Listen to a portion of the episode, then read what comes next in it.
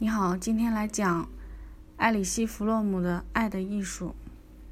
先介绍一下作者艾里希·弗洛姆，他是著名的德意美籍心理学家、精神分析学家、哲学家，是精神分析社会学的奠基人。一九零零年，艾里希·弗洛姆出生于德国法兰克福的一个犹太人家庭。一九二二年，他获得了德国海德堡大学哲学博士的学位。他是二十年代法兰克福学派的重要成员。在纳粹上台后，他于一九三四年赴美。在从事心理咨询工作的同时，他在哥伦比亚大学等学术机构讲学，并先后执教于墨西哥国立大学、密歇根州立大学等高校。一九八零年，弗洛姆病逝于瑞士洛加诺。弗洛姆的研究根植于弗洛伊德的精神分析学和马克思主义哲学理论。他认为，人是各自所在的产物。在现代工业化社会，人变得越来越自我疏离，这种孤立感导致人们潜意识渴望与他人结合联系。弗洛姆以深入浅出、平易近人的文笔，创造了大量学术著作和普及性作品，其中影响力最大的有《爱的艺术》《逃避自由》《健全的社会》《精神分析的危机》等。那么，下面就来讲讲这本《爱的艺术》。《爱的艺术》是一本小册子，里面的内容并不很多，但是却用非常精炼的语言向我们普及了。爱是一种艺术，这个观点，大多数人认为，能否得到爱，首先要看自己是否值得被爱。那么，什么样的人值得被爱呢？其实，值得被爱的标准是随着时代的变化而变化的。今天，这个标准，说的通俗一点，就是高富帅和白富美。那如果自己不具备这样的特质，一般的人就会通过努力，让自己尽量往这个方向去靠拢，这样就值得被爱了。在自己值得被爱的情况下，只要能碰到合适的对象，爱情就会产生了。仔细想想，这个过程是不是有问题呢？自己值得被爱加遇到合适的对象等于爱情。说白了，这其实是一种等价交换。让自己值得被爱的过程，也就是为了获得更好的交换，提升自己交换价值的过程。即使交换了，爱也有可能消失，面临分手。分手之后呢，又是一轮新的寻找和结合吗？在《爱的艺术》中，弗洛姆提出了一个颠覆性的观点。爱情不是找到了合适的对象就会自然而然产生的，相反，爱和音乐、绘画一样，是一种艺术。只有具备了爱的能力，才能拥有爱。这个观点贯穿了整本小册子，让人读后不禁反思：传统的爱情观点是不是有问题？自己是不是拥有爱的能力？弗洛姆认为，当人把爱作为一种艺术来追求，就需要掌握爱的艺术的理论，并实践这个理论，而最重要的是把成为大师看得高于一切。每个人作为一个单独的个体来到世界上，需要面对的是大自然和人类社会的种种不确定性和死亡的确定性。在这个情况下，人是很孤独的，这种孤独是每个人都要面对的，而孤独呢？又是一切恐惧、羞愧和负罪感的来源。孤独意味着和外界没有联系，而人要克服孤独，就需要和外界结合。与外界结合的方式有四种：第一种，纵欲，比如我们常说的吃喝嫖赌抽；第二种，按弗洛姆的说法叫做同一组人结合。我能把它叫做有组织的从众，比如说加入某些组织、参加某些活动等等。第三种，创造性的劳动，比如工匠和他手头的艺术品结合，农民和他种植的作物结合，等等。第四种是人与人的结合，其中最典型的一种，也就是爱情。在这几种通过与外界结合来克服孤独的形式中，就克服孤独的效果来评价的话，纵欲的特点是比较强烈，但是需要人全身心的投入，而且它持续的效果非常短，需要不断的重复。有组织的从众，持续的时间比较久，但是只是形式上和别人一样。比如说，跟别人穿一样的衣服，说一样的话，做一样的事情，这样的结合非常的表面，没有深入人的内心，因此从根本上很难克服孤独。通过创造性的劳动与艺术品的结合，这样的结合好是好，但是随着商业社会的发展，社会人都像零件一样，成为了机器或者是体系的一部分，不论是普通职员还是领导。在哪个位置上，就要按照相应的要求按部就班做相应的事，没有什么发挥的余地。而做一个工匠或者艺术家是非常奢侈的，只有极少数的人能够做出这样的选择。第四种克服孤独的方法，也就是人与人的结合。真正的爱情能够让人深入持久的结合，是克服孤独的一剂良药。成熟的爱情能够使人在保留自己的独立性的情况下，与他人合二为一，在克服孤独感的同时，又保持对自己的忠诚，保持自己的完整性和本来面貌。爱情是一种积极的活动，在爱情里需要付出。这里讲付出，就谈到我们常说的给与拿。给。在通常来讲，意味着牺牲和放弃，因为很少人能够做到，而被看成是一种美德。其实，给象征着最高的力量、生命力和表现力。毕竟，只有强者才有能力去给，并且通过给这个动作让自己有所得。除此之外，爱还需要积极的关心、责任心、尊重和了解。爱的本质是创造和培养，和劳动密不可分。关心的具体表现就是劳动。责任心则是从生理上和精神上去关心对方。今天人们常常把责任心理解为义务，是外部加强的东西。但是“责任心”这个词本来的意义是一件完全自觉的行动，是我对另一个生命表达出来或尚未表达出来的愿望的答复。有责任意味着有能力并准备对这些愿望给予回答。关于尊重，弗洛姆是这样说的：如果爱情没有尊重，那责任心就很容易变成控制别人和奴役别人。尊重别人不是惧怕对方，尊重这个词的出处就是有能力实事求是地正视对方和认识他独有的个性。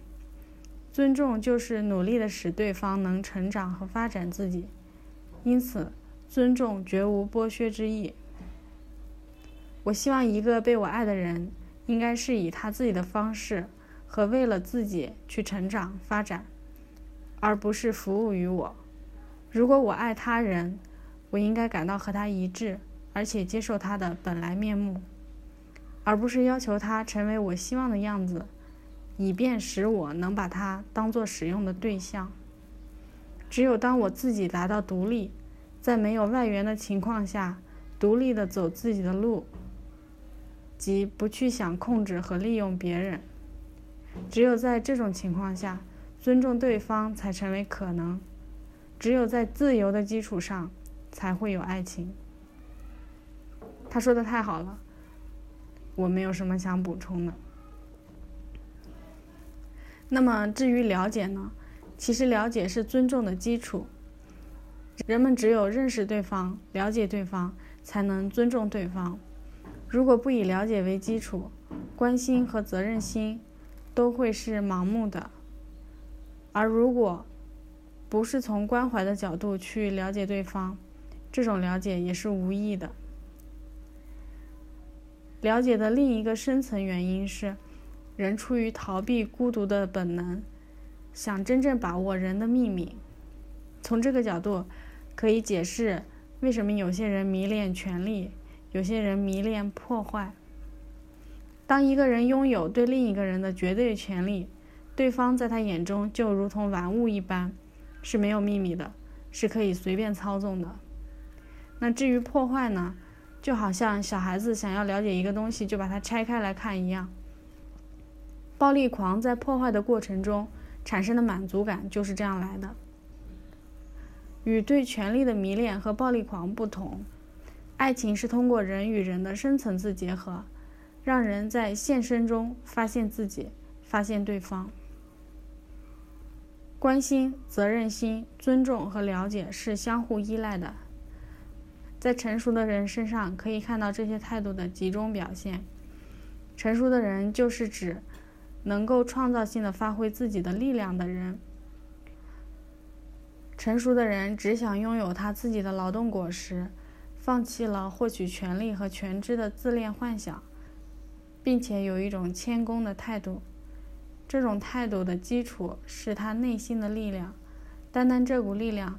就能使他进行真正的创造性的劳动。刚才提到的爱的理论，总结一下：人能够通过爱的方式，来克服面对社会和人生而产生的孤独。积极的爱包含着关心、责任心、尊重和了解。除了刚才总结的，《爱的艺术》中还展开讲了。父母的爱对孩子的影响，并且根据爱的对象，把爱分为博爱、母爱、性爱、自爱和神爱。如果展开来讲，有非常多可讲的，但是限于节目内容时长和深度，今天我在这里就不展开了，先简单的介绍这么多。下面简单说说爱的实践。弗洛姆在这部分首先表明了。《爱的艺术》这本小册子里，只讨论关于如何实践爱的最初步骤，也就是告诉我们如何踏上成为爱的艺术的大师之路。至于上路后遇到具体问题要怎么做，那就看个人了。现在我来打个比方，把搞艺术，并且不断向着成为一名大师努力这段路程，叫做修行。在所有的艺术修行中，有一些通用的规则，比如需要在最初给自己设置一套贯穿一生的纪律，让自己去遵守；再比如需要集中精力，需要耐心；又比如需要规律的生活，需要学会倾听，练习呼吸和保持清醒。你会发现。这些规则在我们中国人看来，就是怎么做人嘛，真的没啥可说的。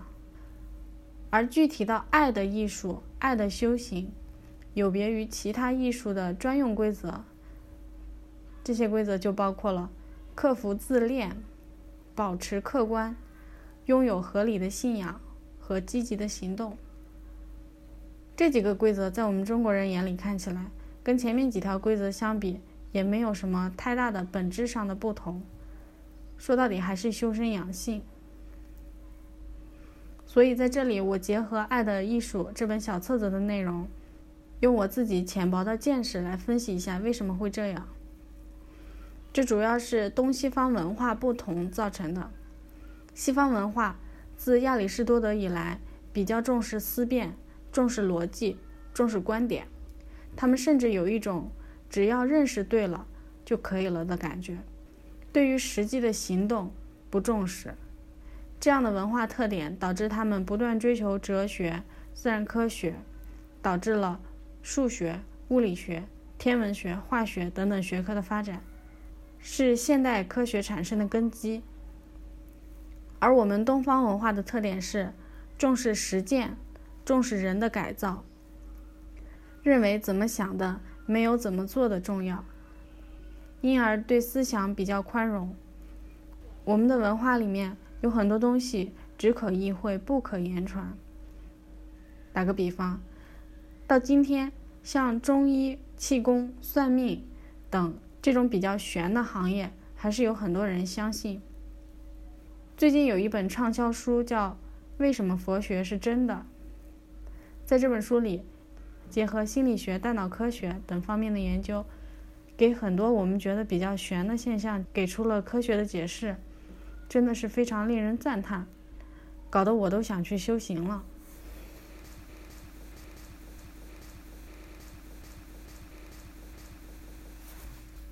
说了这么多，其实想强调的就是知行合一。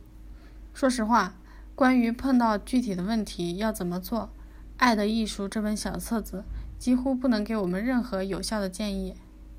如果要找具体的方式方法，这些年非常流行的泡学倒是值得了解一下。泡是泡妞的泡，泡学也就是教一个男生如何泡妞的。学科，虽然说在大师眼里，泡学只是一些表面功夫，不值得一提，但是我认为对普通人来说有一定的学习价值。这就好比当你不开心的时候，强迫自己做出微笑的表情，心情确实能够有所改善一样的道理。表面功夫和深层次的理解也是会相互作用的。爱的艺术真正给人的启发是，让我们意识到，爱不是找到了那个合适的对象就会自然而然产生的。这就好比一个画家要画画，他不是找到了要画的对象就能画好的，还需要经年累月的练习。很多人常常后悔自己年轻的时候不懂得如何去爱，因而错过了真爱。这就是因为自己缺少爱的能力造成的。真正的爱需要付出、关心、责任心、尊重和了解。我们可以一一去对比，看自己是不是都做到了。跟大师比一比，找到自己的差距在哪里，才能有针对性的改变自己，见贤思齐，修行成为爱的大师。